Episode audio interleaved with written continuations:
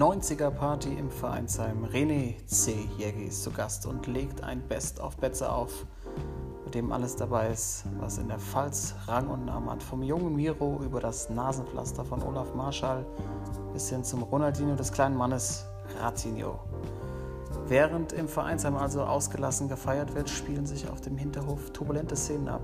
Die Kameras zeigen, wie zwischen den Mülltonnen mit Pillen gedealt wird, was das Zeug hält. Der verdächtige Muskelshirt hat starke Ähnlichkeit mit Leon Goretzka, aber der trägt ja eigentlich keine Glatze, oder? Und ist das etwa Hermann Gerland, der aufpasst, dass nichts schief geht? Ebenfalls in der Schlange steht Flo Kofeld, der offenbar auf der Suche nach verschreibungspflichtigen Anti-Stress-Medikamenten ist. Toto kriegt das Treiben am Rande mit, gerät dabei auch direkt in schwere Tournostalgie und ist fortan nur noch mit Pantani-Kopftuch zu sehen. Karl derweil nach dreijährigem Meniskusriss etwas gehandicapt am Rande der Tanzfläche. Da war die XXL-Packung Smarties vielleicht doch zu viel des Guten. Auch Timo seilt sich früher zur Stunde von der Party ab als Personal Trainer für Gonzalo Mr. Dulce Higuain ist er am nächsten Morgen wieder gefordert. Außerdem in der letzten zweistelligen Folge Wayne Gretzkys Cheat Codes, Härtefallanträge für Schalker Spielerberater und die jetzt schon legendäre Tour de Fred. Enjoy Episode 99 der Spielersitzung.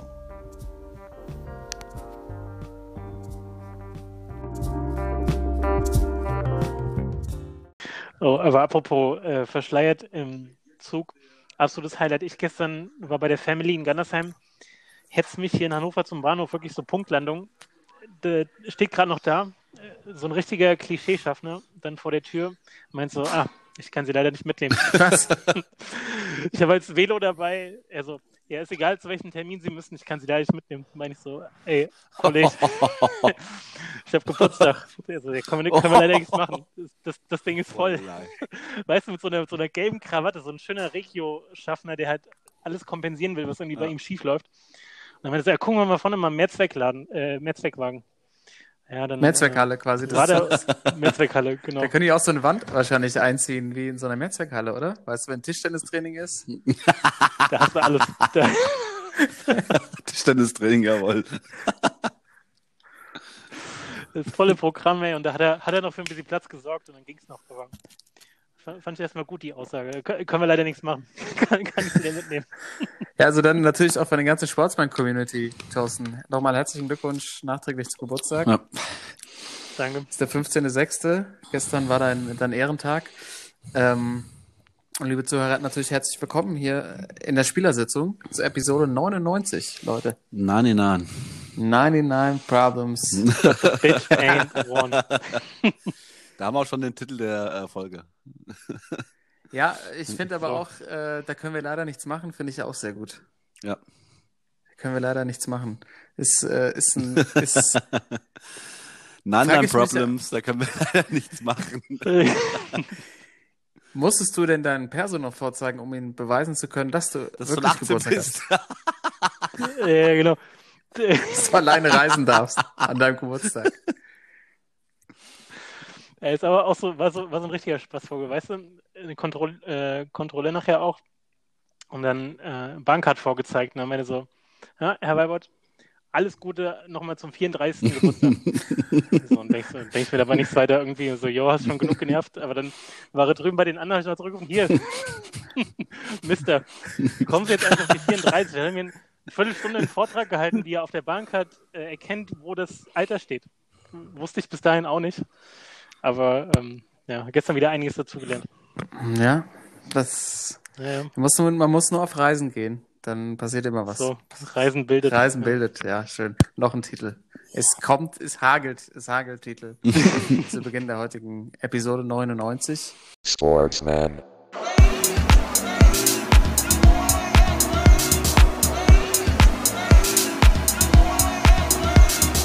Sportsman.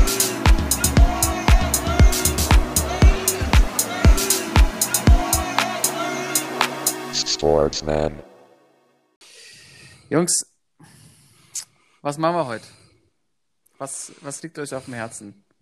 Timo hat auf jeden Fall schwer trainiert, er atmet, atmet sehr schwer. Ja. Merke ich schon. guckst parallel, glaube ich, Bielefeld gegen Dresden. Die gerade mit, Bielef- eins- die gerade mit dem Traumtor 1-0 in Führung gegangen sind. Ah, Bielefeld. Ja. Armeniak, Bielefeld, Gorge. Ja. Da, in der zweiten Liga ist ja, ist ja echt was los, du. Ja. Das ist ja. Bielefeld jetzt, glaube ich, die, die spielen doch jetzt irgendwie irgendwie fünfmal in. In vier Tagen, ja. fünfmal in vier Tagen. Ja. Nürnberg steht kurz vorm Abstieg in die dritte Liga. Ja. Ey, Alter, also die ganzen, Klubberer. die Klubberer Traditionsvereine sind unter Druck, ne? Nürnberg vom Abstieg in die dritte Liga. Ich glaube, die spielen dann morgen in, gegen Wien Wiesbaden, in Wiesbaden. Ja, genau. Der HSV und Stuttgart äh, will keiner aufsteigen irgendwie.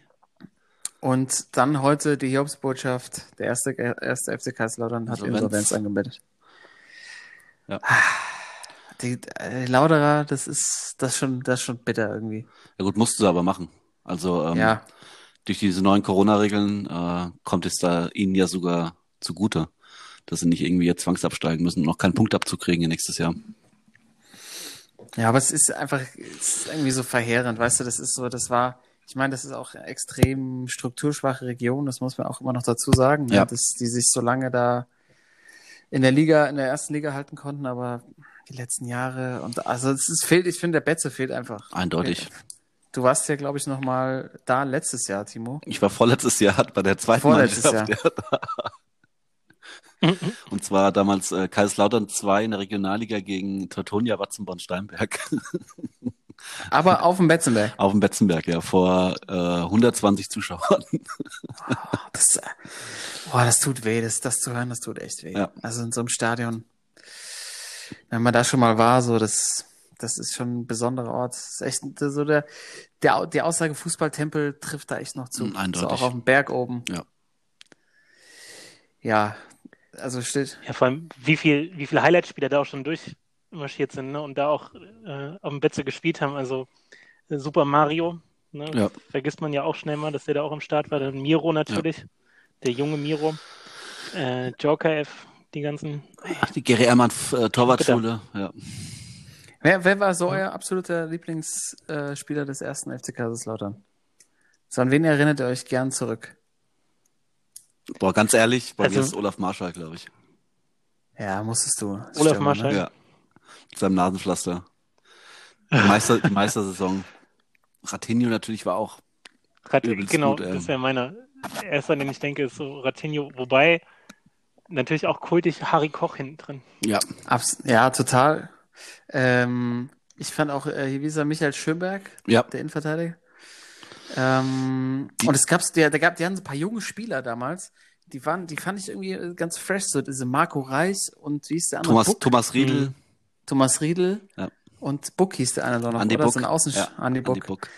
Ist, aus denen ist all jetzt nicht, nicht so die richtigen Stars geworden, aber das war echt so ein, dieser Hype um dieses ganze, ganze Team, ähm, war schon, war schon beeindruckend damals, als sie Meister wurden. Ja, und na natürlich früher dann äh, Kali Feldkamp-Trainer, äh, Steppi Kunz, Bruno Labbadia, ähm, in die Walz von der Pfalz, Hans-Peter Briegel, also da waren schon viele Legenden dabei.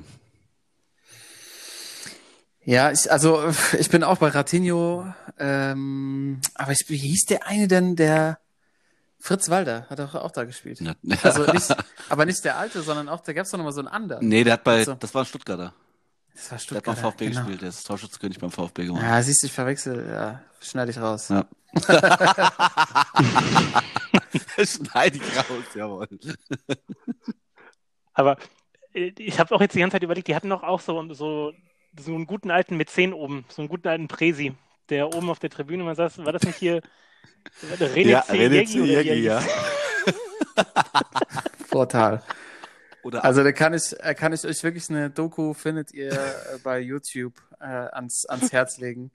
Ähm, stirb langsam, der erste FC Kaiserslautern und der Niedergang. Also es gibt zwei wirklich gute. Also wenn ihr eingibt, äh, Kaisers, erster FC Kaiserslautern Doku bei YouTube. Die eine, stirb langsam, da geht's genau, äh, also ist wahrscheinlich genau der Abstieg, der jetzt, also der, der finanzielle und sportliche Abschied, der jetzt in dieser äh, Insolvenz endet. Und da ist auch ein großer Teil über Herrn Jägi zu sehen, der auch mit großen Ambitionen äh, sich den roten Teufeln gewidmet hat.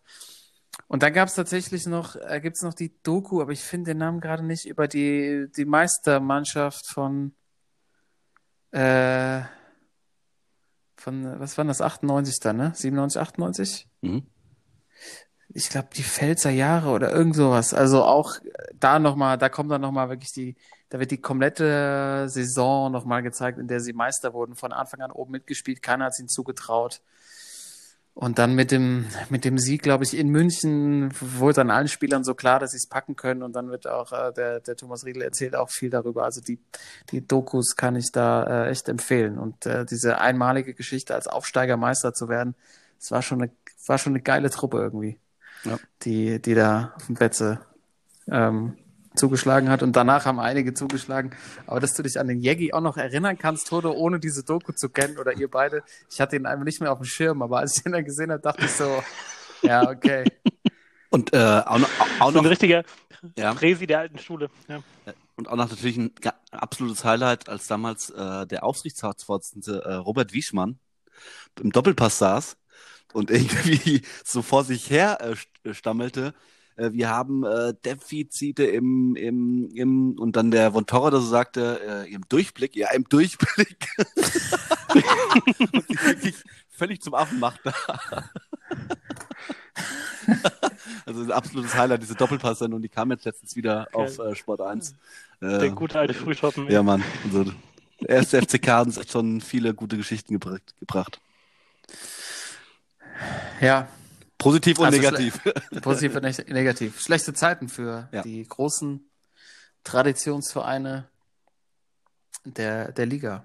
Also, wenn Nürnberg da runterrauscht in die dritte Liga, Boah. boah, dann wird's da echt düster, ne? Jetzt gegen, war jetzt 1-1 gegen Fürth oder haben sie verloren? 1-0 verloren. 1-0 verloren sogar. Im Derby daheim gegen die Vierte, ja. Also, ähm, ja.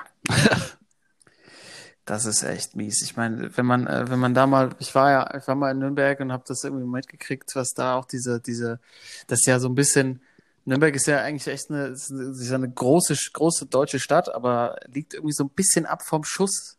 Man kommt da Mhm. ja eigentlich nie vorbei, auch wenn man im ICE, ja gut, wenn man nach München fährt, fährt man mal durch Nürnberg durch, aber man steigt ja irgendwie da nicht aus. Ähm, und dann nochmal da auch nochmal vor Augen geführt zu bekommen, wie präsent auch so irgendwie die, dieses Vereinsemblem da in der Stadt ist und ähm, dann natürlich auch dieses Derby mit Fürth, was es da bedeutet, das kriegt man ja sonst echt wenig mit. Ähm, und dann da ausgerechnet äh, jetzt zu verlieren und diesem der, der Drittklassigkeit entgegenzuschlittern. Eieiei. Ähm, das wird spannend. Und ich, ich meine, für wen ist es, die haben es letztes Jahr irgendwie schon durchgemacht. Die haben da irgendwie gefühlt, haben die, glaube ich, bessere Karten, aber wird es dann morgen zeigen. Mhm. Ähm, anders, andersrum macht's ein anderer Traditionsverein, den irgendwie jeder mag, Grün-Weiß, SV Werder Bremen in der Bundesliga. Äh, die, die schnuppern. Die sind, die, die, Die schnuppern, sich ja. das noch. 5-1 gegen Paderborn. Timo. Ja, gegen Paderborn.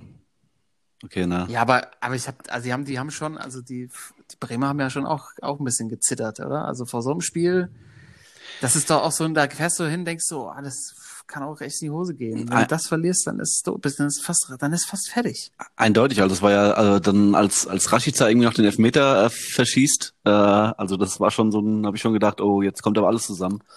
Und dann haben sie aus Bremer Sicht zum Glück direkt äh, im Anschluss 1-0 gemacht und dann ähm, auch wirklich teilweise guten Fußball gespielt. Ähm, aber ähm, und ich, Ja, aber da war es mir, an der, in der Situation war es mir klar, als sie den, nach dem Elfmeter das Tor gemacht haben, ja, wusste Ja. ich, dass sie das gewinnen. Ja.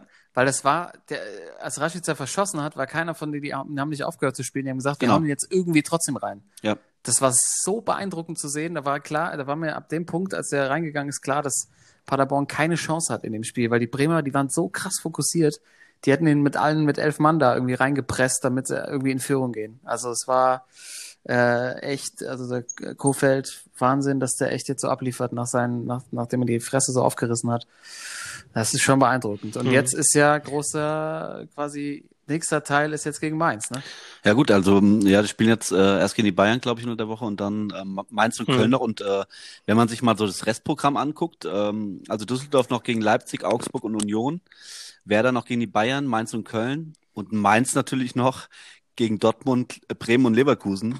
Also ähm, ich glaube echt, dass, äh, dass Bremen noch zumindest auf den Relegationsplatz kommt und äh, dass vielleicht sogar Mainz noch ganz hinten reinrutschen konnte. Ich meine, Mainz ist auch die letzten Wochen äh, immer mal ein Spiel so gehabt, äh, äh, gegen die Eintracht zum Beispiel, wo sie echt gut gespielt haben, aber also ich traue denen jetzt auch gegen Dortmund und äh, gegen Leverkusen nicht so viel zu. Und dann natürlich das direkte Duell am vorletzten Spieltag gegen Bremen. Äh, in Bremen. Also ist echt, äh, Werder hat wieder eine Chance auf jeden Fall. Ja, äh, aber Kofeld nochmal ganz kurz. Ja. Ähm, da häufen sich jetzt auch die Stimmen, dass er auch äh, an der Seitenauslinie gerne mal so ein bisschen äh, gerne mal Mund zu viel vornimmt. Ne? Also normalerweise kriegt man sowas ja überhaupt nicht mit. Das bleibt ja alles auf dem Platz. So, das ist ja so diese, diese Blase, wo dann auch die Journalisten nicht reinkommen. Aber jetzt in letzter Zeit häuft sich das echt, dass auch viele sagen, Alter, der Kofeld da draußen, das ist teilweise auch ein bisschen drüber. War ja auch gegen die Eintracht so, ja. ne? dass es da ordentlich geknallt hat draußen. Und ähm, ja, also ich glaube, da lagen die Nerven jetzt echt schon blank die letzten Wochen. Ja, vor allem, wenn du so eine Ansage machst, dann bist du, dann, dann versuchst du halt alles. Dann versuchst du alle aus, aus dem Tritt zu bringen und irgendwie kommt er ja damit durch bis jetzt. Ich glaube, das ist aber auch so ein, der schaltet dann so ab, der ist dann einfach aus, da geht irgendwie Fontanella ist weg und dann, äh, dann ist da, dann gibt's da nur Vollgas. Das, da ist dann keine Filter, ist kein Filter mehr da. Dann ist einfach nur noch Hauptsache irgendwie gewinnen. Ähm, ja, ich, also ich sehe auch, ich habe auch das Gefühl, dass Mainz fällig ist. Ich dachte nach dem Frankfurt-Spiel, okay, da war, hatten die auch ein paar gute Ansätze. Und äh, ich fand, das sah so aus, als hätten sie jetzt nochmal gefangen, aber äh, du hast ja auch berichtet von dem ersten, äh, Timo, von dem ersten Spiel nach der, ja. nach der Corona-Pause, ja. dass Mainz ja echt gefällig gespielt hat. Aber. ja, man sieht ja jetzt auch schon, die setzen dann irgendwie teilweise wieder auf die erfahrenen Spieler wie irgendwie Prosinski und ähm, gegen Frankfurt das ist ja auch jetzt dieses Jahr nicht für ihre ähm, für ihre ja, für ihre äh, gleichmäßige Stärke bekannt. Ja. Mm, und Mainz hat sich immer durchgemogelt oder häufig in den letzten Jahren, finde ich. Und dieses Jahr haben sie das schlechteste Momentum, wenn man es mal sagen Eindeutig, finde ja. ich. Und auch das für mich äh, schwerste Rechtsprogramm. Ja. Und äh, wer natürlich, äh, wer da in die Karten gespielt hat, war natürlich der BVB-Team. Haaland. Minute. Ja. Haaland macht das Ding und ich finde es echt, echt krass bei Fortuna Düsseldorf. Ich finde, die spielen unter Rösler eigentlich mit am besten von ja. denen, die um, um den Abstieg äh, spielen oder gegen den Abstieg spielen und belohnen sich einfach gar nicht. Die haben halt keinen Knips davon drin, ne? Das ist, das ist wirklich das große Problem. Ich finde, die spielen echt einen richtig guten Ball unter dem. Also gegen Dortmund ähm, fand ich jetzt auch nicht, dass der BVB besser war. Mindest, also, die, also hätten sie mindestens einen Punkt verdient. Düsseldorf. Ja, mit den zweiten, zwei Pfostentreffern noch. Also das war, ähm, das war von der Spielanlage, finde ich, die am stärksten. Mhm. Äh, am schwächsten, da jetzt, um das auf das konkrete Spiel zu kommen, Toto, ich weiß nicht, ob du es auch gesehen hast. Ähm, die Trikots von Fortuna Düsseldorf, die hatten so Spezialtrikots an. Ähm, ist relativ schnell aufgefallen, die waren komplett in weiß, weiß gehalten. Ja. Auch das, das Logo von, ich glaube, die haben, was haben wir drauf? Henkel vorne war auch weiß. Ja. Und ich dachte erst, die hätten Trikots von Pro Evolution Soccer 6 aus der Meisterliga an. wisst, ihr, wisst ihr das noch, dass man, da konnte man sich ja so Trikots selber gestalten. Ja. Und die sahen immer mhm. kacke aus. mhm. Und die sahen auch so richtig, die waren einfach, das war auch, da hat nichts zusammengepasst, fand ich. Ähm, als hätte, als hätte irgendwie, hätten sie die, die PlayStation 2 wieder rausgeholt und haben sie gedacht, komm, Mensch, das, was hier vorgeschlagen wird von Konami, das sieht doch prächtig aus. Lass mal anziehen. Das, genau, das, der, der Praktikant, der das dann fertig gemacht hat, der kannte das noch von früher, vom Zocken, ey. Oder, oder er spielt es jetzt wieder. Ist ja, ist ja alles so ein bisschen, weißt du, ist ja so, man, man zockt ja wieder so alte Spiele und so, ist ja alles ziemlich angesagt, so äh, die alten Konsolen, hat er wahrscheinlich rausgefunden, hey, das schlage ich mir vor. äh, ja, jetzt ich sehe, ich habe sie auch gerade nochmal aufgerufen, ganz, also ganz mies. Ganz mies. Das ist fast so mies wie das neue Dortmund-Trikot, das Alternativ-Trikot. Oh Gott, oh Gott. Meine Güte. Finde ich sowieso immer so geil. So die letzten Wochen vor Saisonende kommen dann ja immer so die Nachrichten, oh, das Trikot wurde geleakt, irgendwie das äh, Manchester ja. City fünfte Auswärtstrikot für nächstes Jahr wurde geleakt, das Alternativtrikot, das dritte. Äh, aber wenn die Dortmunder das wirklich durchziehen, Alter, ich überlasse es gerne dir, das nochmal genauer zu beschreiben, aber ich war, also ich musste erstmal davon überholen, äh, erholen irgendwie. Das war ganz schön. Ja, auch mit so, irgendwie auch mit so, wie so 8-Bit-Style, ja. ne? So irgendwie ja, so verpixeltes Trikot. Aus äh, Nintendo ja. 64-Zeiten noch. Vorher, Super Nintendo. 64 war schon zu gut aufgelöst dafür. Aber ey, das ist wirklich mittlerweile auch so das langsamste, äh, langweiligste, diese komischen Leaks, irgendwie die, klicke ich auch nicht mehr drauf. Also vor, vor zwei ja. Jahren hätte es mich noch gekriegt. Wahrscheinlich muss man dann auch so besonders hässliche, hässliche Trikots machen, dass die Leute sich überhaupt noch angucken, weißt du, ja. dass es rumgeht. Wenn es wieder irgendwie, dann ist es halt, lila hatten sie schon und weißt du, irgendwie, irgendwie Farben kannst du die Fans nicht mehr locken. Da muss schon, also ich glaube, das ist der erste Schritt jetzt, so, so, so irgendwelche Muster, die, die so irritierend sind. Und dann geht's weiter irgendwann Richtung so, so Prinz, weißt du? Da kommt dann so, kommt so, so das Gesicht von Susi Zorg drauf, von der, von der Spielerkarte 94, weißt ja. du, so mit schönem Nackenspoiler. Ja. Da, das, ja, da kannst du wieder, das, aber es wird ja irgendwann dahin gehen. Also es muss ja immer außer, ausgefallener werden, bis dann zum Schluss noch so ein durchsichtiges Trikot vielleicht ist. Ja. Oder aus, aus so Maisstärke, was sich auflöst während des Spiels oder so. Weißt du, es muss halt dann, wo soll das hinführen? Ja, du brauchst irgendeine Idee, ne? also tra trauen wir das denn zum Beispiel Adidas zu, dass sie dann jetzt die Sommertrikots rausbringen, die halt äh, ärmellos sind? Wo, also wo so sind die ärmellosen Trikots? NBA, wo sie es ja auch mal probiert haben. Stichwort mhm. Kamerun. Boah. Ja, bitte. die komplett in grün gehalten waren, ja, das war echt, das war ein geiles Trikot. Es gab's ja schon, die Ärmellosen. Komm, die, meinst du, die haben, wir haben jetzt dann, ähm, wo du vielleicht zur neuen Saison wieder äh, hoch, also ja, irgendwas muss der bringen. Ja.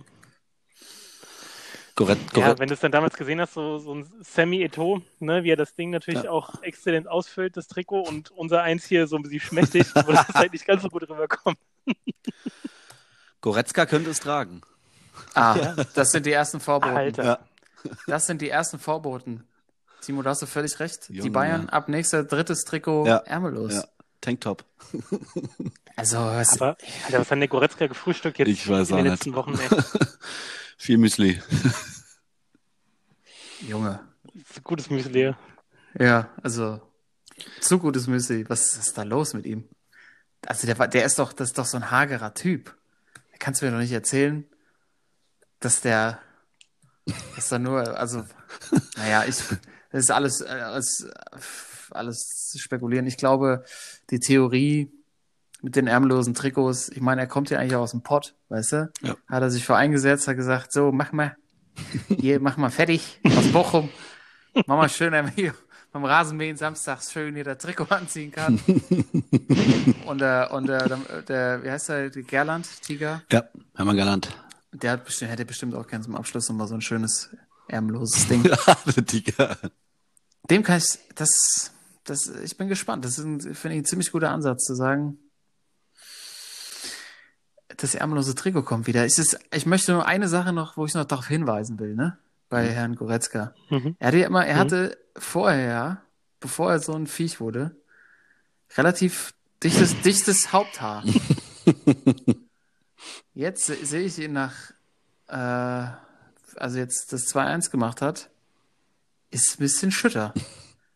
Und möchte jetzt. Oh, neben, Nebeneffekt, oder? Ja, ja. Guck dir mal die ganzen Bodybuilder an und so. So.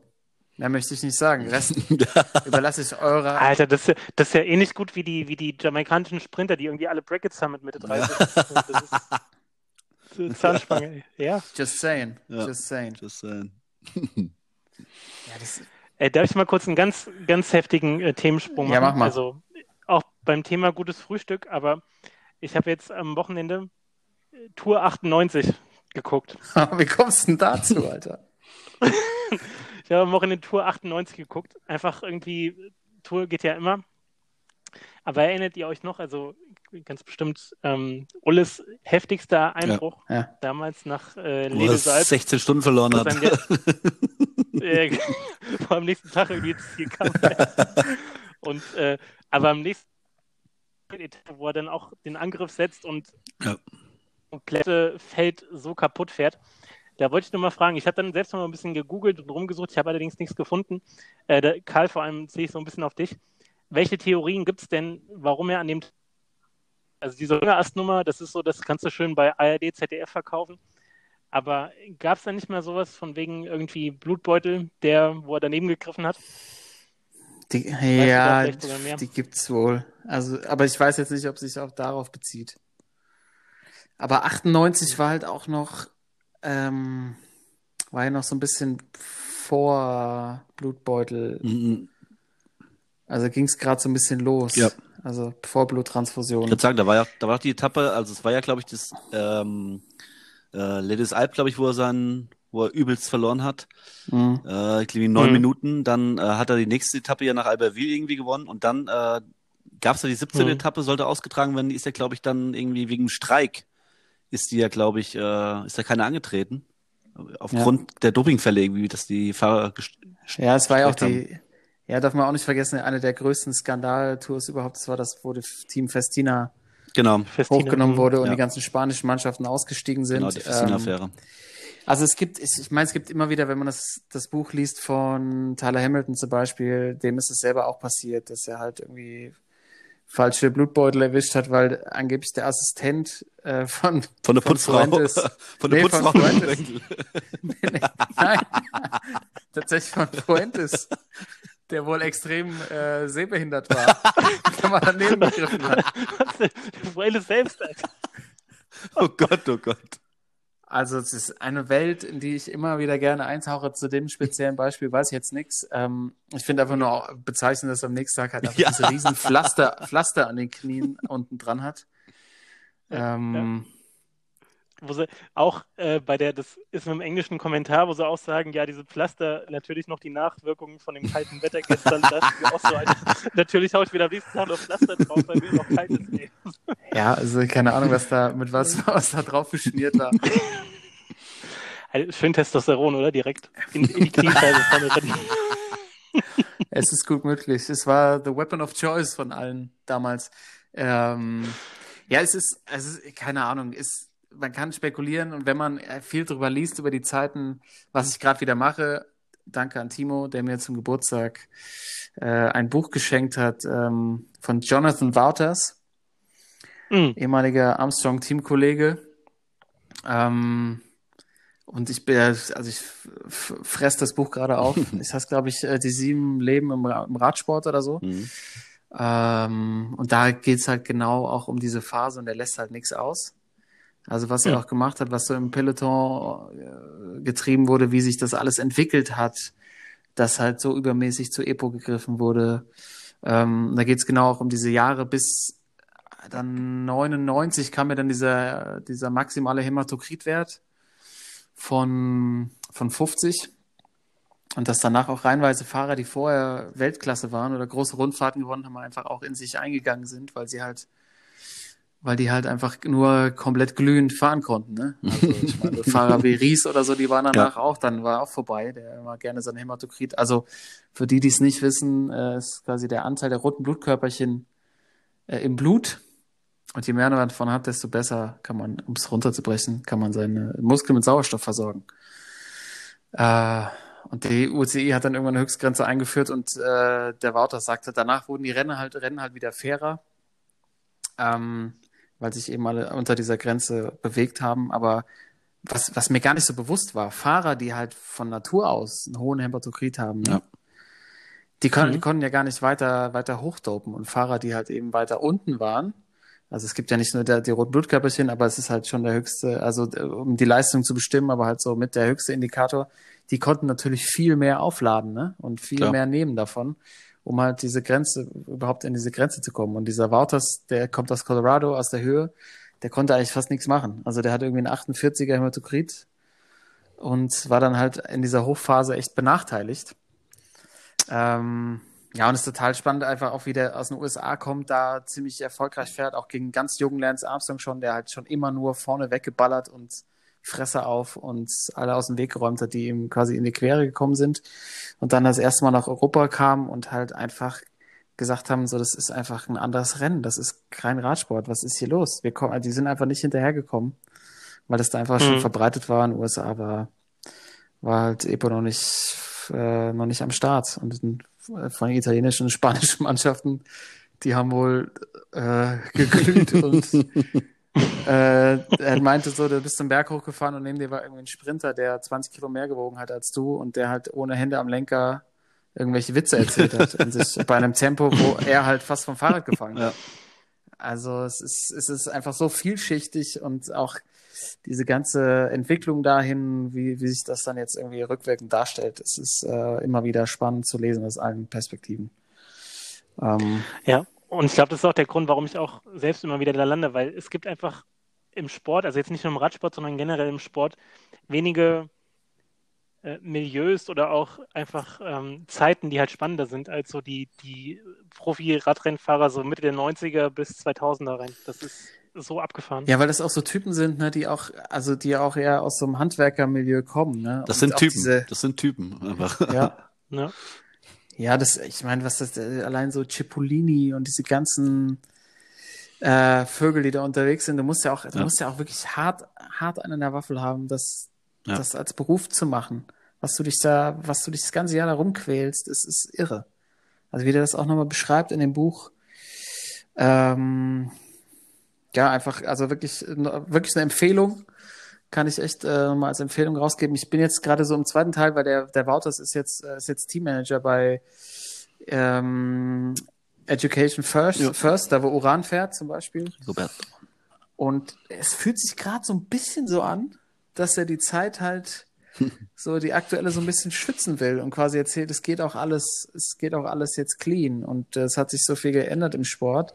Aber er macht immer wieder so Andeutungen, wo ich so das Gefühl habe, er will, ja, es ist halt, ist halt sau komisch, dass äh, ganz viele ähm, ehemalige Fahrer, die zu der Zeit dieses Doping-Ding dabei waren, jetzt irgendwie Teammanager sind oder Besitzer oder sowas, ne? Das ist halt, da hat er einen Hm. faden Beigeschmack, finde ich.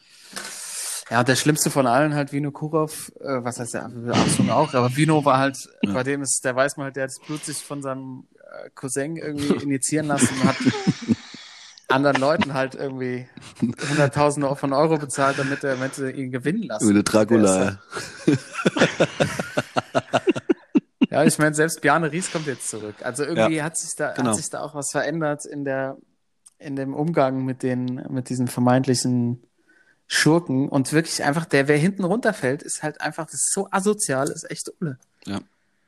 Ja. Weißt du, der einfach, der so einen auf die Fresse gekriegt hat und jeder hat's gemacht. Du musst, diese Situation von dem muss wirklich, das muss wirklich, also nicht zu ertragen sein. Deshalb, ich meine, auch in dem Buch nochmal ganz viel erklärt aus dieser, dieser Fahrerzeit der 90er, ähm, wie viele da einfach auch irgendwie äh, so schlimm depressiv wurden, dass sie halt einen Selbstmord gewählt haben. Äh, Pantani, Vandenbroek, Hm. José Maria Jiménez ähm, und dann halt Drogen und Scheidung und Alkoholismus und so. Das, ich meine, wenn du so viele Jahre sowas verstecken musst ne, und trotzdem in der Öffentlichkeit stehst die ganze Zeit, ich meine, irgendwann ist einfach Das macht ja was mit dir. Ja. Ja, auf jeden Fall. ja, f- abschließend Aber- vielleicht noch dazu, ich, also bevor ich es vergesse, ich habe dann auch noch ein bisschen, weil ich jetzt das Buch von Wouters gelesen habe, so ein bisschen äh, recherchiert und ich bin auf so einer, ist quasi so ein Doping-Archiv online, also wo quasi alle Fälle aufgelistet sind, nicht, also größtenteils aus dem Radsport, aber auch Verbindungen in andere Sportarten. Und da gibt's so ein, gibt's irgendwie so ein Gespräch von dem Wouters mit, ich glaube, George Hinkepie oder irgendjemand, der auch geständig war. Mhm. Hm. Und äh, der Kevin Livingston, der ist ja mal bei Telekom Ja. gefahren. Der war vorher Telekom bei ja. US Postal und Livingston ist dann zu Telekom, Team Telekom gewechselt, wohl auch, weil er halt diesem Regiment von Armstrong nicht mehr Gepflichtet folgen ist. wollte. Ja, weil er einfach keinen Bock drauf hatte. Und Ja. der hat wohl mal ihm gegenüber behauptet, dass Ulle sein Hämatokrit nie über 42 äh, gedopt hätte. Also wenn das, wenn das stimmt, ne? Ja. Puh.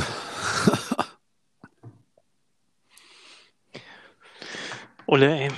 Also, ja, wenn der, also jetzt, ihr wart, ich habe euch gerade nicht gehört, also dass er wohl nie über 42 sein Hämatokrit äh, Hm. ge- gedreht hätte. Wenn das stimmt, ne, was der für, ein, für eine Maschine Ja, gewesen ja. sein muss. Ja, ja.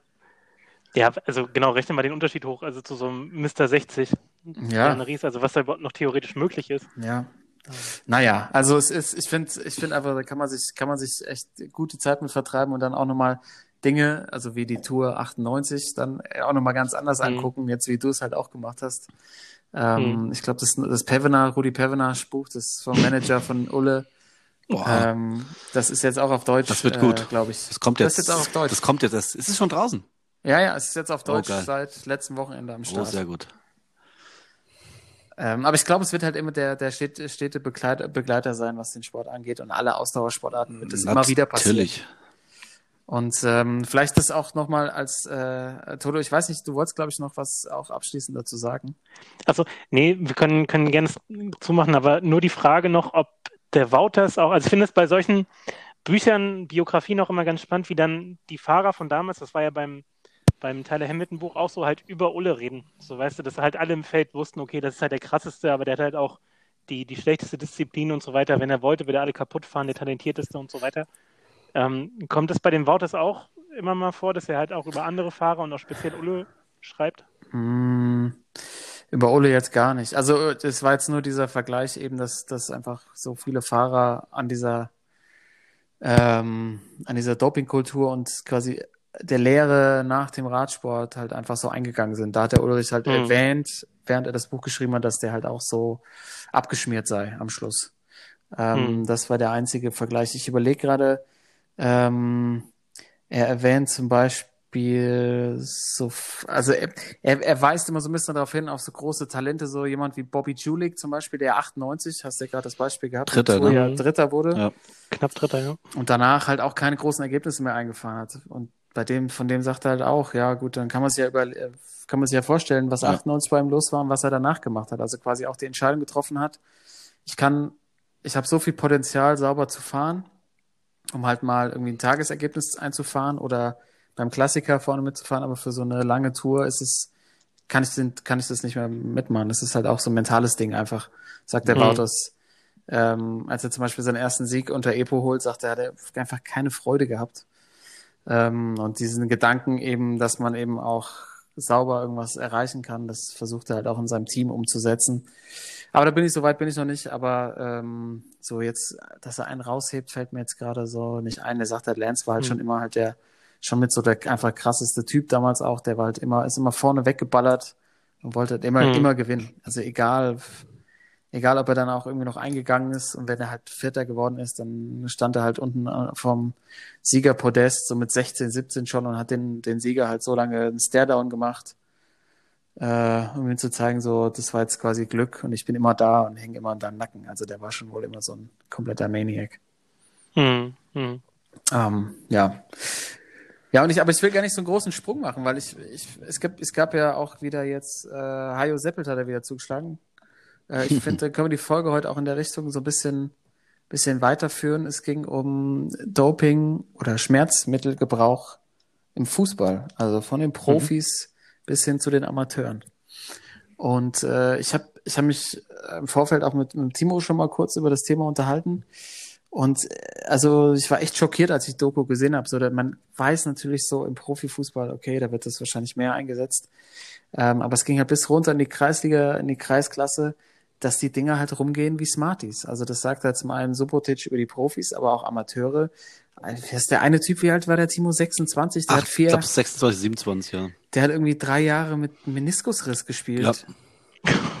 Und ist halt irgendwie schon kurz davor, halt komplett invalide zu sein, kann kaum noch Auto fahren. Ja. Und ähm, ist, bildet aber halt, äh, also ist halt nicht die Ausnahme, sondern die Regel. Und die zeigen Vereins, Vereine und Trainer aus der Kreisliga, die halt prophylaktisch Ibo schmeißen vom Spiel.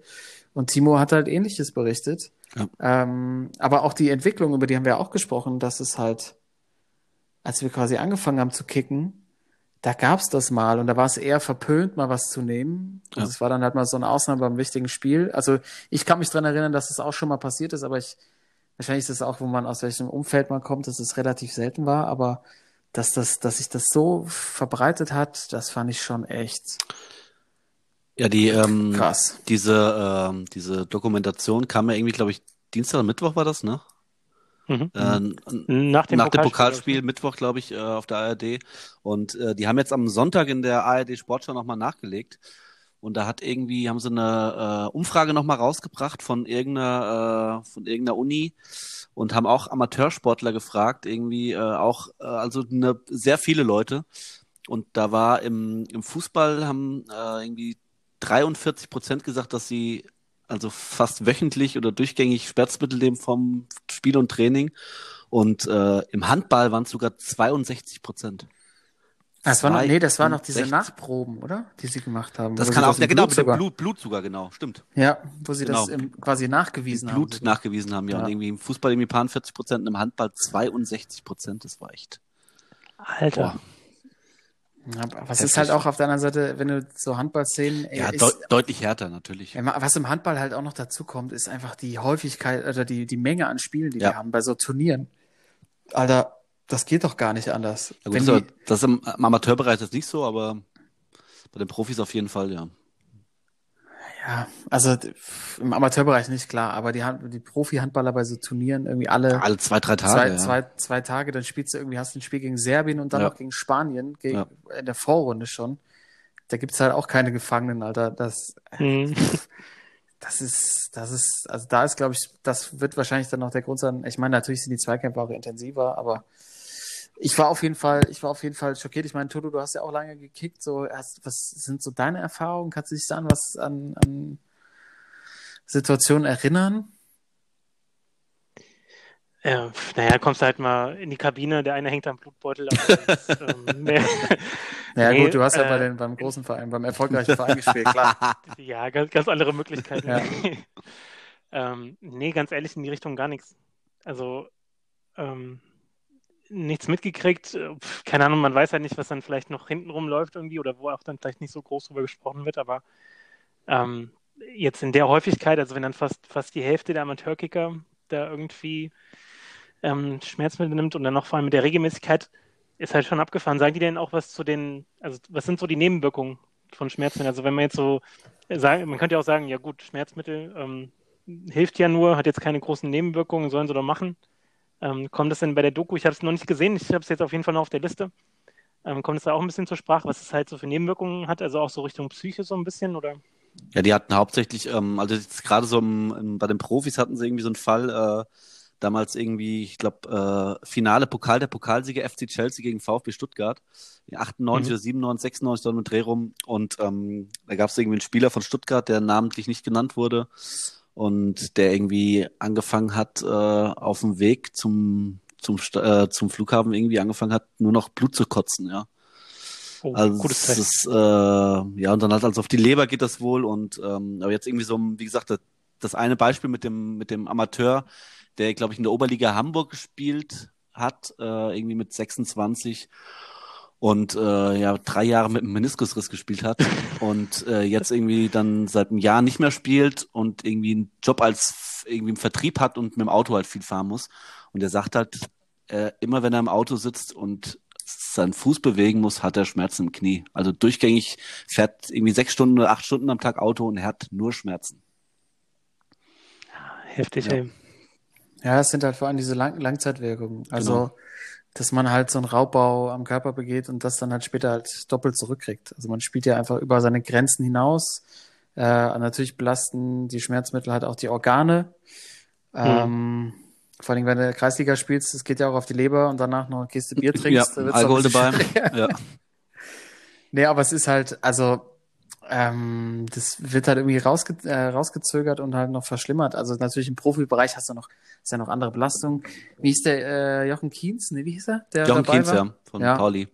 Genau, auch ehemaliger Profi, der halt sagt, er könnte halt noch nicht mal mehr irgendwie joggen gehen. Ja. Also er kann nicht, der braucht halt morgens irgendwie Stunden, bis er aus dem Bett kommt, weil halt alles komplett versteift und hart ist. Ähm, und das ist, das ist somit das, das größte Problem. Natürlich geht's auch auf die, aufs Herz und es gibt halt auch so ein paar Fälle im Profifußball, wo man nicht genau weiß, wo dann der so plötzliche Herztod herkommt bei manchen Spielern, aber, mhm. ähm, aber diese schiere Masse, diese schiere Breite, das war mhm. eigentlich so, was mich mit am meisten äh, schockiert hat. Und, und vor allem dieses Prophylaktische, das finde ich halt einfach, also das ist ja dann schon auch so ein bisschen halt so Sicherheit zu finden. Und dann bist du halt direkt beim Punkt, so ist es eigentlich, ist ja auch gefühlt dann Doping, ne? So. Oder ist es das? Das so. ist Doping. du verbessert dadurch deine, also äh, ich kenne das ja bei uns aus der, aus der Kabine, ja. Ähm, Donnerstag verletzt sich jemand im Training, sondern gibt es Sonntag Treffpunkt und der Trainer dann hier, kannst du spielen? Dann sagt er, ja, ich nehme zwei Ibos, dann kann ich spielen, so. Und äh, wenn er die nicht nehmen würde, könnte er nicht spielen. Also ist es Doping, weil er sich dadurch einen Vorteil verschafft. Mhm. Ja, und auch, auch seiner Mannschaft, indem er ein guter Spieler ist und der kann dadurch spielen. Mhm. Ist, für mich ist das schon Doping. Mhm. Weil auch in der anderen Mannschaft einer vielleicht das nicht macht. So, dann ja. ist halt keine Chancengleichheit mehr, so, ne? Ja. Also ich, ich finde, ich finde, es ist Doping. Du, äh, ja, du kriegst den Vorteil dadurch. Ja, aber es ist halt auch der Grund zu spielen, ne? Also wenn du es auch mal die Kreisliga unterbrichst, auch da ist es dann halt so, dann hast du halt ein Derby, dann musst du, willst du halt auch spielen, dann musst du spielen. Du, äh, du trittst ja für deinen Eindeutig, ähm, das hat also ich glaube, glaub, das haben auch schon, also ich würde sagen, das haben 90 Prozent aller, aller äh, Amateurspieler schon mal gemacht. Äh, aber wie du schon sagst, so das, das Krasse finde ich und was ich auch kenne, dass Leute das wirklich vorm Spiel nehmen, obwohl sie eigentlich gar keine Schmerzen haben und einfach nur dieses prophylaktische, ja, ähm, für den Kopf. Kopf auch, ja, genau. Ja. Das ist halt das Krasse und Gefährliche, finde ich auch daran. Aber ist nicht vielleicht auch der Fall im Amateurfußball, geht mir auch Samstag gerne mal auf die Rolle. So eine Ibo hilft ja gegen Kopfschmerzen. ja, klar, aber das ist, das, ist, das, das ist ja Doping dann eigentlich, ne? Also du verbessert dein, deinen Körper. Mit Alkohol ja quasi auch eigentlich. ja, also ich finde es äh, ich find's schwierig und ich war äh, wahrscheinlich nicht ganz so geschockt wie du, weil ich es halt äh, mitkriege äh, bei uns im Fußball, aber äh, ich war auch sehr geschockt. Äh, ja, einfach, dass äh, das ist jetzt mal so ein, äh, dass es überall so ist, ne? Mhm. Also ich habe halt gedacht, es gibt vielleicht mal ein paar so Einzelfälle, aber dass es jetzt wirklich äh, so großmäßig äh, aufgezogen ist, mhm. hätte ich halt nicht gedacht. Ja, vor allem, weil der finanzielle Anreiz ja gar nicht so da ist. Also klar, es geht dann auch um, um Prestige. Ja, du kriegst schon, du kriegst schon Bier auf der Kirmes ja. ausgegeben. Ja. ja, ist halt das, das ist so ein Ehre-Ding, ne? Ehre-Ding, genau. Du willst ja, du willst ja spielen. Genau. So, so eine kleine Pille mal dafür nehmen, ist doch kein Problem. So, das ist das Problem. Ja, das ist äh, eine schwere, schwere Sendung heute, ne? Aber harte Themen. Also das Ding heißt, glaube ich, hau rein die Pille. Mhm. Ja. Ähm, gerne, schaut es euch gerne mal an und könnt auch uns jederzeit mal eure Erfahrungen damit schildern. Her, her damit, dann gucken wir, dann äh, bringen wir das gerne mal bei uns hier in den Podcast. Ähm, aber ich war krass auch, dass Sobotic und Hummels da mitgemacht haben. Ja, also Jonas Hummels muss man sagen, ne? Ja, ist richtig, klar. Nevin, ey. Nevin, Mann. Der ist auch ja, gut, ein bisschen was versteift und hat, wenn er morgens aus dem Bett kommt, ey. ja, aber immer schon. Immer schon, ja. ja ey, don't, don't fuck with Nevin, Alter. Der ist zweimal deutscher Meister, da kannst du einfach nichts mehr sagen. Mann, weißt du, das ist einfach. Sagen. Ja, da bist du zweimal deutscher Meister, back to back. Da kannst du einfach, bist einfach un, un, uh, untouchable. Ist einfach so. Ähm, Jungs, die Uhr schreitet voran. Was, was, was liegt euch noch auf dem Herzen? Also wir müssen auf jeden Fall ja noch unsere, unser großes Finale ankündigen. Ja. Und unser Bracket. Das steht noch an. Ich äh, hätte noch ein, zwei Sachen. Eine Sache, ähm, ja, ich weiß gar nicht, ob ich es ansprechen soll, weil es äh, eigentlich, äh, es gab ja auf Schalke jetzt äh, so einen Antrag. ich weiß jetzt nicht, äh, ihr werdet wahrscheinlich genau das Gleiche denken, was ich drüber denke. Und äh, ich habe auch mit vielen Schalke-Fans gesprochen drüber. Ähm, also, äh, wie kann man denn zu so einer Zeit sich so ins eigene Blut schießen und seine Fans so verärgern? Gerade äh, der FC Schalke, der ja für, äh, sage ich auch als Dortmund-Fan, äh, der ja eigentlich für diese Fangemeinschaft und diese Fans steht, sich so ein Eigentor zu schießen. Mit diesen. Ja, wir haben, wir haben schon zu viel über Doping geredet. Das, das ist ein eigenes Blut, ja. ins eigene Blut schießen. Also dieser Härte, Härtefallantrag, wie kann man denn sowas machen? Was geht mir der Kopf rein? Ähm, was haben sie gemacht? Sie haben quasi, um dein Geld, dein Geld zurückzukriegen als Pass auf, ich kann, dir, ich, ich kann dir einmal vorlesen. Da steht drin, äh, also FC Schalke 04, Härtefallantrag. In der aktuellen Corona-Pandemie freut sich der FC Schalke 04 ungemein über die großartige Solidarität seiner Fans.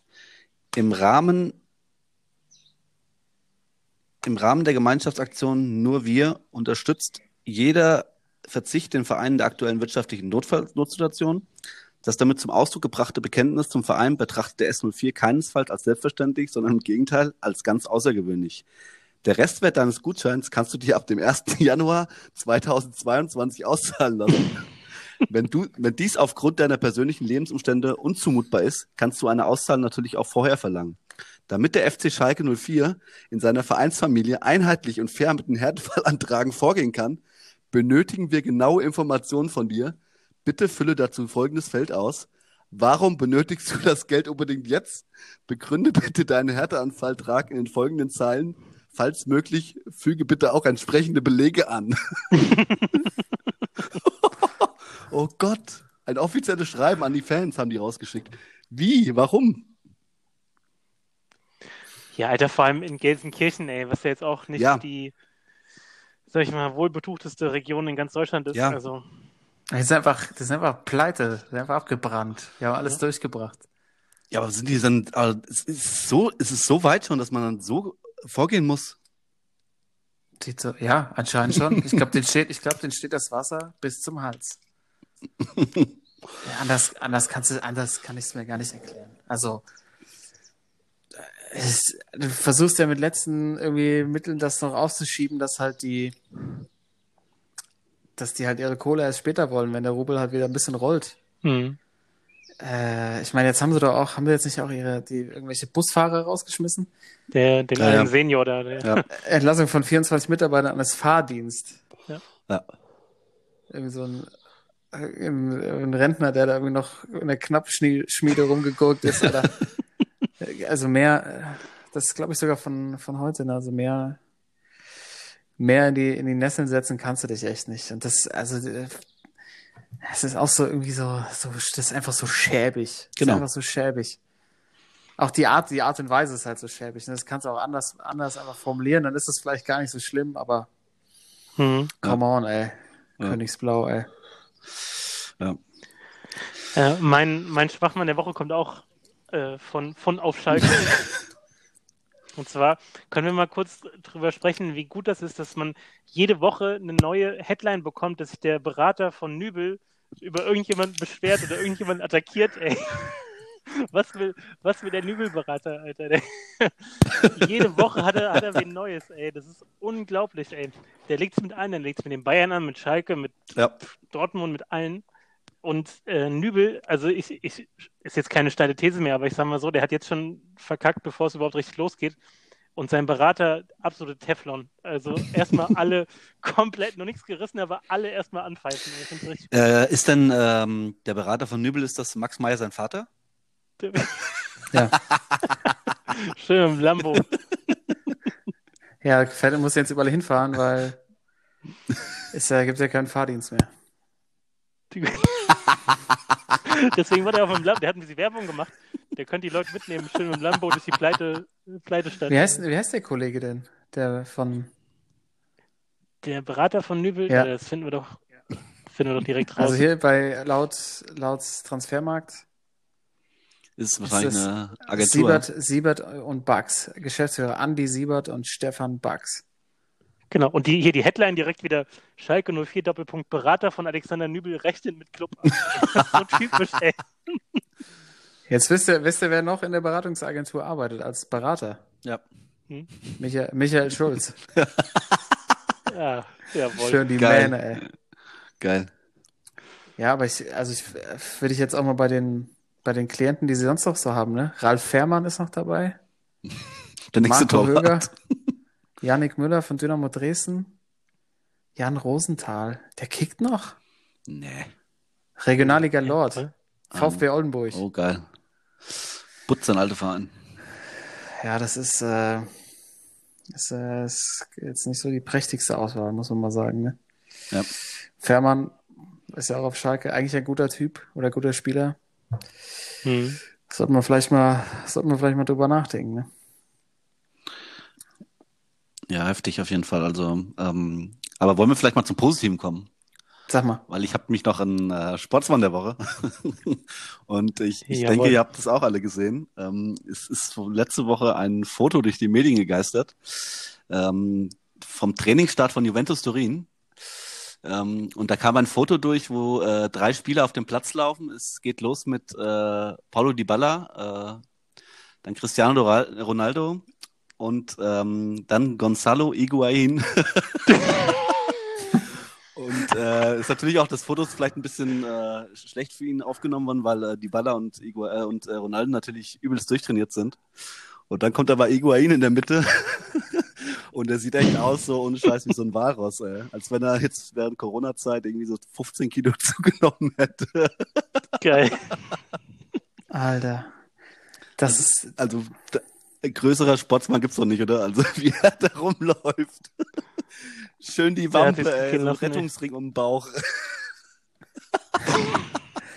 also für mich ist der eine absolute Legende, der Typ. Ja. Also absoluter, für mich absoluter Schwach, äh, Sportsmann der Woche. Weißt du, das ist so ein Typ, so ein, so ein Neuner, der spielt schon ganz lange, immer genetzt. Weißt du, ist schon Mhm. immer dabei ähm, und spielt irgendwie auch immer weiter und wird irgendwie auch nicht dazu mal gebeten, aufzuhören. An wen erinnert mich das noch? Hm. Timo. Was denn? Mhm. Also mein erster Gedanke war ja Bud Spencer irgendwie. Ach so. nee, du, du hattest, äh, du hattest letztes Jahr, ja, kann man ja offen auch mal sagen, so eine kleine Phase.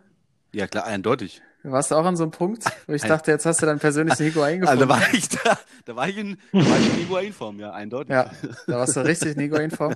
Und du hast die Kurve gekriegt. Vielleicht kannst du dich ja nochmal anbieten und sagen, Gonzalo, ich hole dich da wieder raus. Ja. Der Personal Trainer. Ja. Ich glaube, mit dem kann man, der kann, der macht auch mal richtig ein. Ich glaube, das ist einer, der, der haut so richtig auf die Kacke. Ja, Ja, das, das kann ich mir auch gut vorstellen bei dem. Guck mal, ey, da wohnst du in Norditalien, da ist nichts los, da hast du deinen eigenen Koch, ey, sorry, ich kann es ihm, ich kann's ihm nicht verdenken. Mein großer Traum als Kind war ja auch, ich werde Fußballprofi in Italien und dann spiele ich irgendwo im Norden, keine Ahnung, wäre mir wahrscheinlich relativ egal gewesen. Und auch, eigentlich auch nur wegen Essen, weißt du, und dann mache ich dann, mache ich mir da einen schönen Bauernhof und dann bleibe ich einfach da.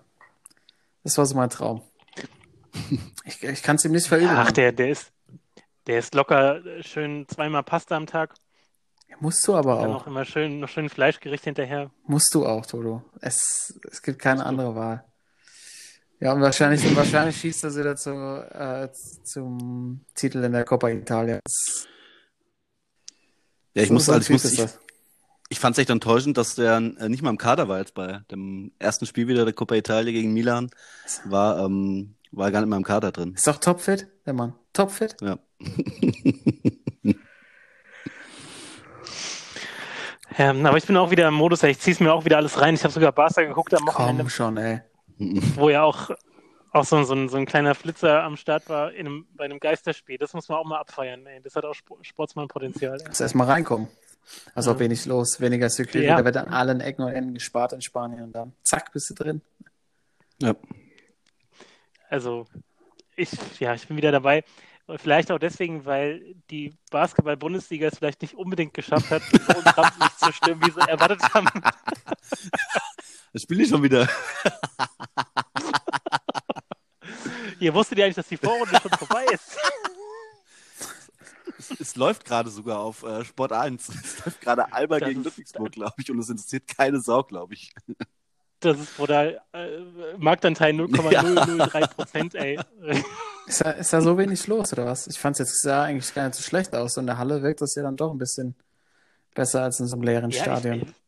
Ich, das, also man kann schon gucken auf jeden Fall und auch, äh, ich sag mal, Magenta Sport, die ziehen das durch, die haben da auch so ein, so ein tägliches Hotel-Update, gebe ich mir natürlich auch alles, ey. Aber ich sag mal, die, die Aussage vom, vom Commissioner, von wegen, wir wollen jetzt hier in diese, in diese Lücke reinstoßen und die Aufmerksamkeit auf uns No. ziehen, also ich sehe schon, die Sportschau gefährdet, ey. Ab jetzt Samstagabend nur noch Basketball auf, äh, im ersten, ey. Ambitioniert, Leute. Ambitioniert. Sehr ambitioniert. Ja, sie haben es versucht. Es, äh, ist ja auch noch Vorrunde, ne? Vielleicht kommt es ja noch. Ich, ich, ich fand das sportlich gar nicht so mies eigentlich. Sah eigentlich ganz gut aus. Irgendwie auch, äh, ist ja auch für die deutschen Spieler gar nicht so schlecht, dass so viele Amis ja gar nicht mitspielen. Äh, können sich so ein Ja. paar im Mittelpunkt spielen, aber ja, keine Ahnung. Im Fußball kommt es einfach nicht an. Das ist einfach das, das, das ist jetzt so abgefahren. Keine Chance. Obwohl ich ja echt jetzt seit langer Ja. Zeit mal wieder, ich hab's, ich hab's auch, auch mal wieder geschafft, am Samstag mir die Konferenz reinzuziehen. Und ich Oh. hab's ja hier, ich habe ja schon gesagt, so ich, ich guck wenig und ich bin wirklich, ich bin so ein bisschen schockiert. Ich meine, wenn du, wenn jemand wie du, Timo, ne, der die ganze Zeit das stetig guckt, ne, und ja. kriegt das so gar nicht so richtig mit, aber ey, mittlerweile, es, ich wollte es eigentlich nicht aufbringen, aber es ist wieder das Thema Videobeweis. Ich finde so, das, ich finde jetzt natürlich auch, weil keine Zuschauer da sind, aber es ist so, die Emotion ist sowas von raus aus dem Spiel. Natürlich äh, in den Spielszenen jetzt nicht, aber wenn ein Tor fällt, das ist immer so mit Handbremse weil es könnte ja noch zurückgenommen werden und es wird sich jeder, klar, also wenn du jetzt mit dem Fingernagel dran bist, dann gucken die sich erst im Keller das an, dann rennt er nochmal da raus. Das dauert alles so ewig, das dreht durch. Das ist so langsam geworden dadurch. Mhm. Das ist einfach genau die falsche Richtung. So jeder Sport wird irgendwie schneller, Fußball wurde auch immer schneller. Wahrscheinlich ist natürlich das auch dann der Grund, warum dann die, ähm, die äh, der Videoassistent eingeführt wurde, die Schiedsrichter schwer hinterhergekommen sind. Aber ich, also wirklich so, ich habe gedacht, ich, haben sie nach Wolfsburg wieder geschaltet und so, ja, Tor, aber jetzt gucken wir erstmal wieder.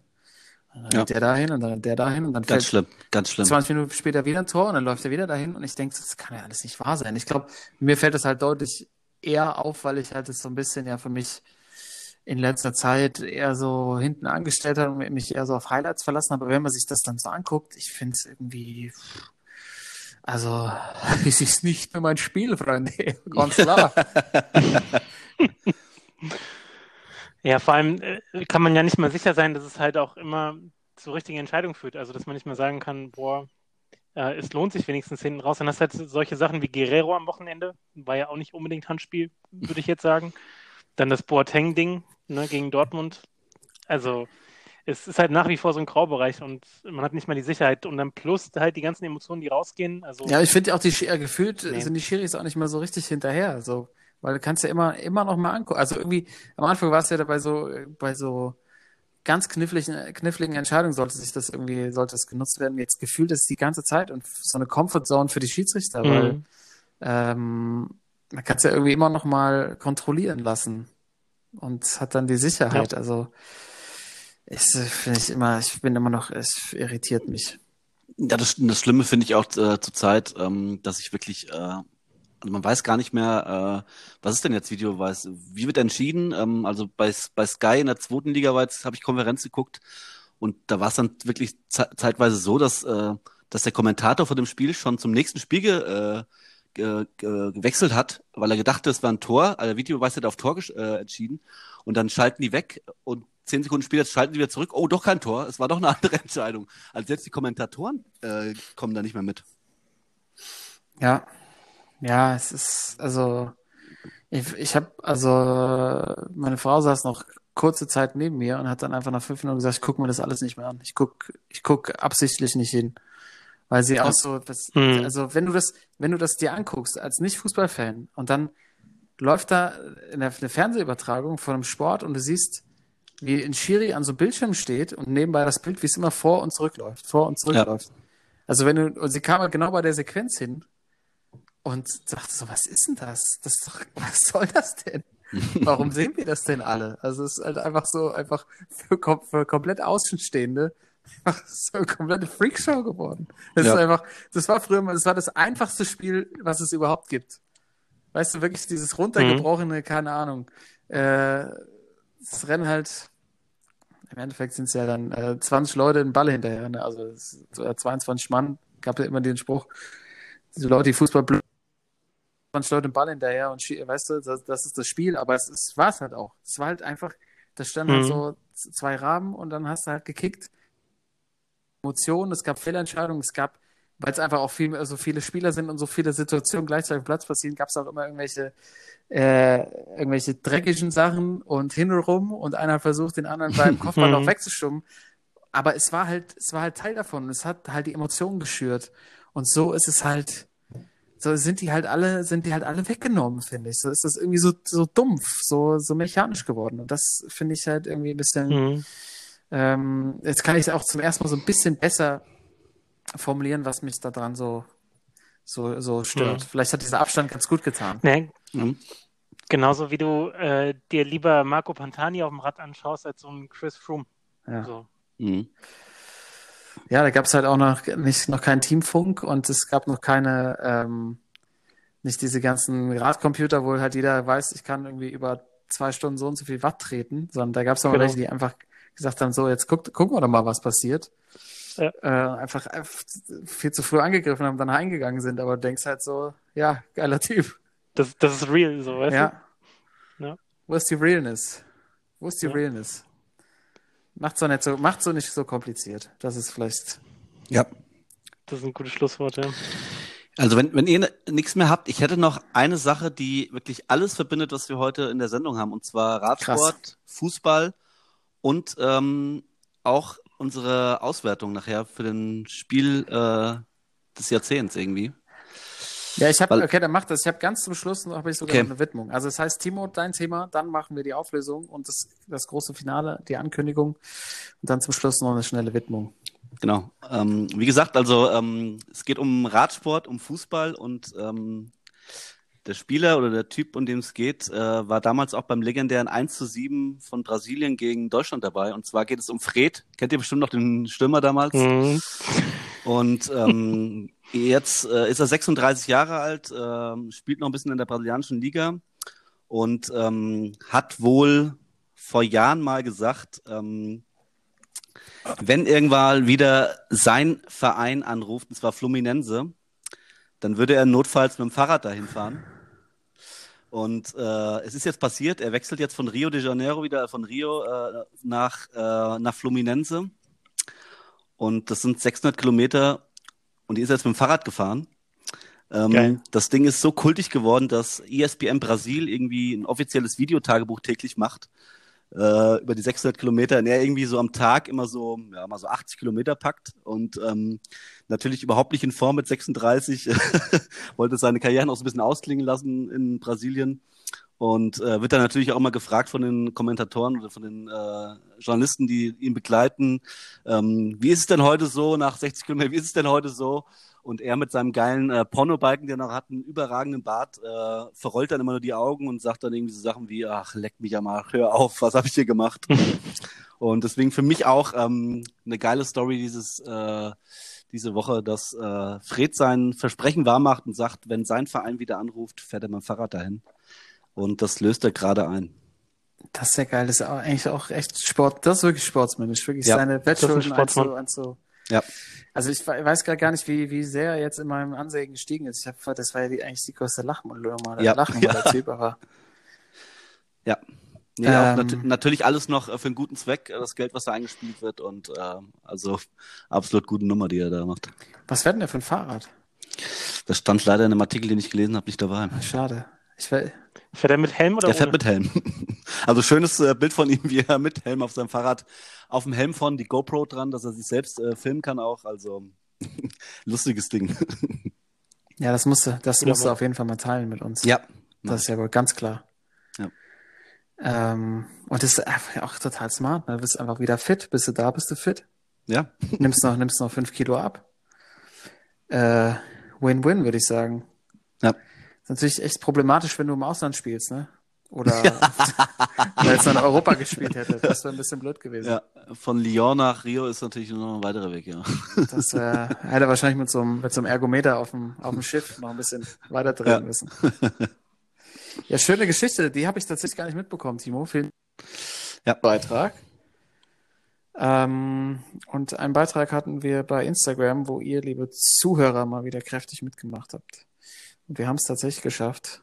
Wir haben das große Finale, Leute, unserer Best-of-Spiele hier im Sportsmann-Podcast. Wir hatten euch ja ganz zu Beginn, ich glaube, insgesamt 16 Spiele, ähm, haben wir 16 Spiele gegeneinander antreten lassen. Jetzt waren noch die beiden Halbfinals, also vier Spiele insgesamt noch übrig. Und es haben sich zwei durchgesetzt. Zum großen Finale, und das Finale, Leute, ist,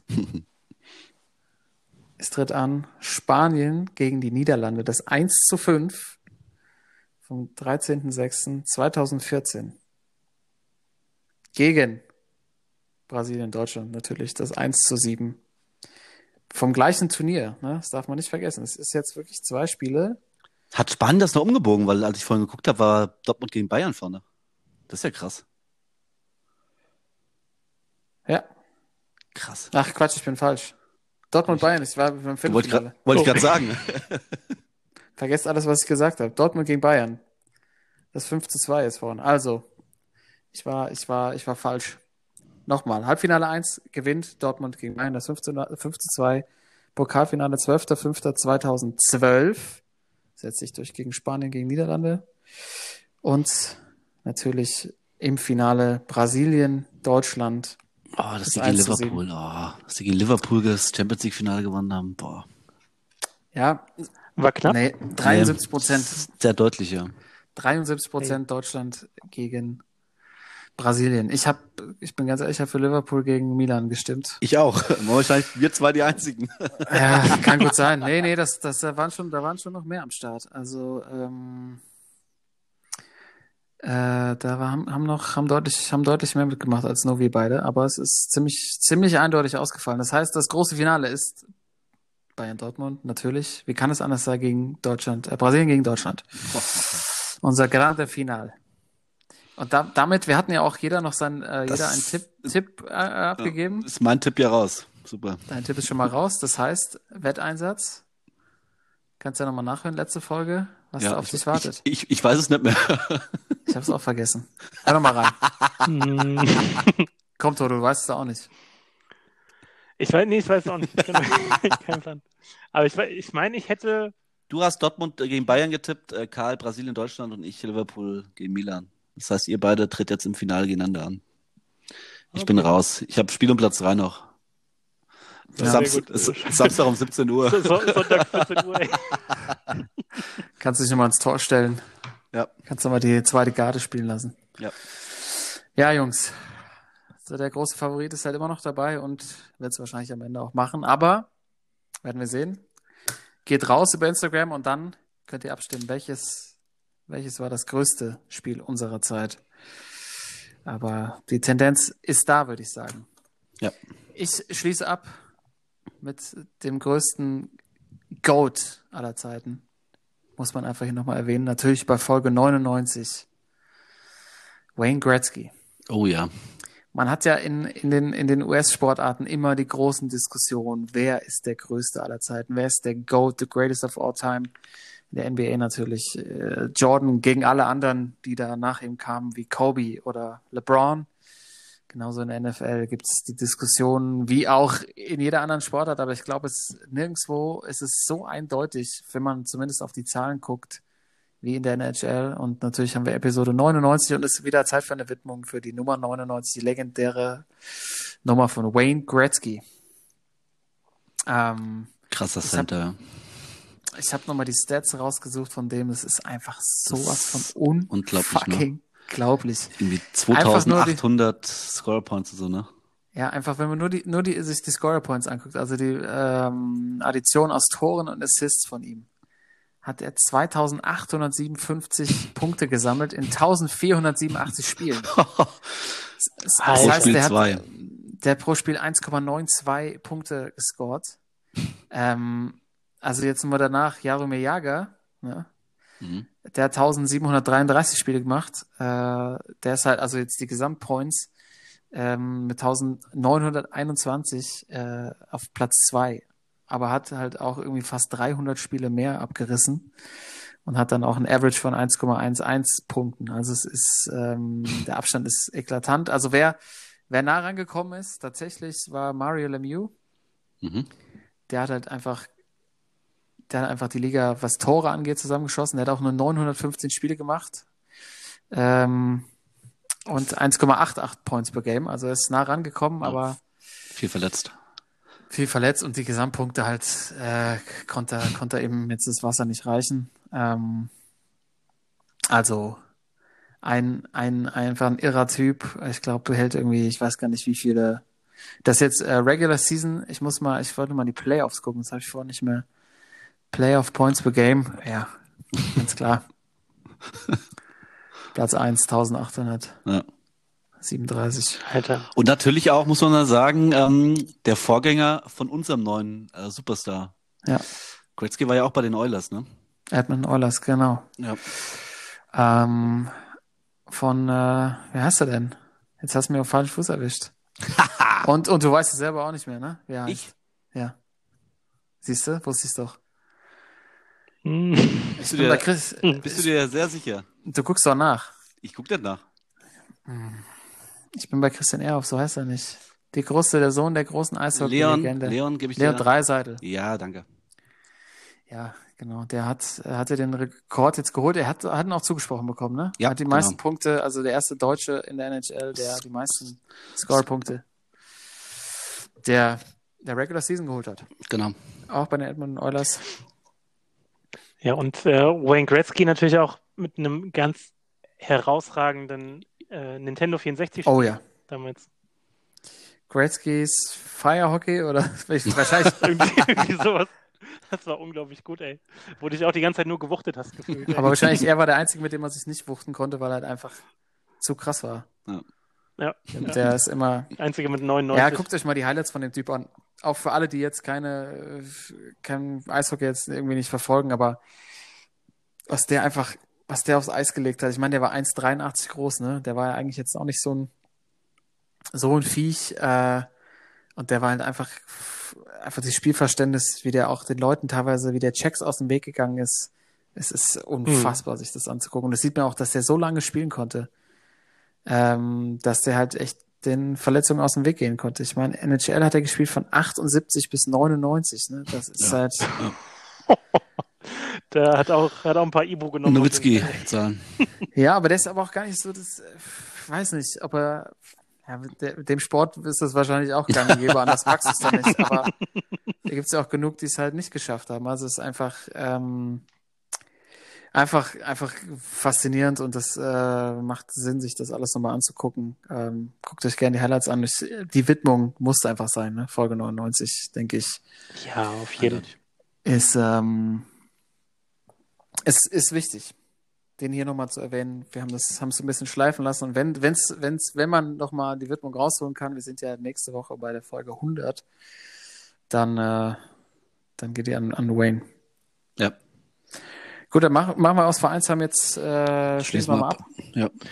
Können wir schon mal schmücken für nächste Woche, langsam. Ja, müssen wir uns, wir haben immer noch keine Idee. Die wird, die wird, die wird wahrscheinlich in der Folge entstehen. Nein, das müssen wir echt, das müssen wir noch groß feiern. Das ist, ich finde, wir Ja. feiern diesen Meilenstein noch viel zu wenig ab. Also, ähm, Jungs, da muss noch, müssen noch ein paar Ideen kommen. Vielleicht, äh, vielleicht, es lockert sich ja alles ein bisschen post-Corona. Da müssen wir einfach, müssen wir mal wieder zusehen, dass wir mal eine Folge wieder gemeinsam aufnehmen und da vielleicht dann unsere große Party hinverlegen. Also schön nachfeiern, wie man es ja gerade in den aktuellen Zeiten macht. Ja. So. Ganz diplomatisch, ne? Ja. Also Jungs, vielen Dank euch, liebe Zuhörer. Danke fürs dabei sein und wir hören uns nächste Woche wieder. Bis dahin. Ciao, ciao. Ciao, ciao. Jo, ciao. Sportsman.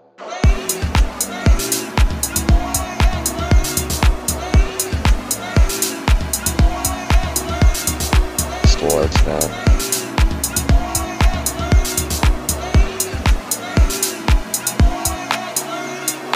Sportsman.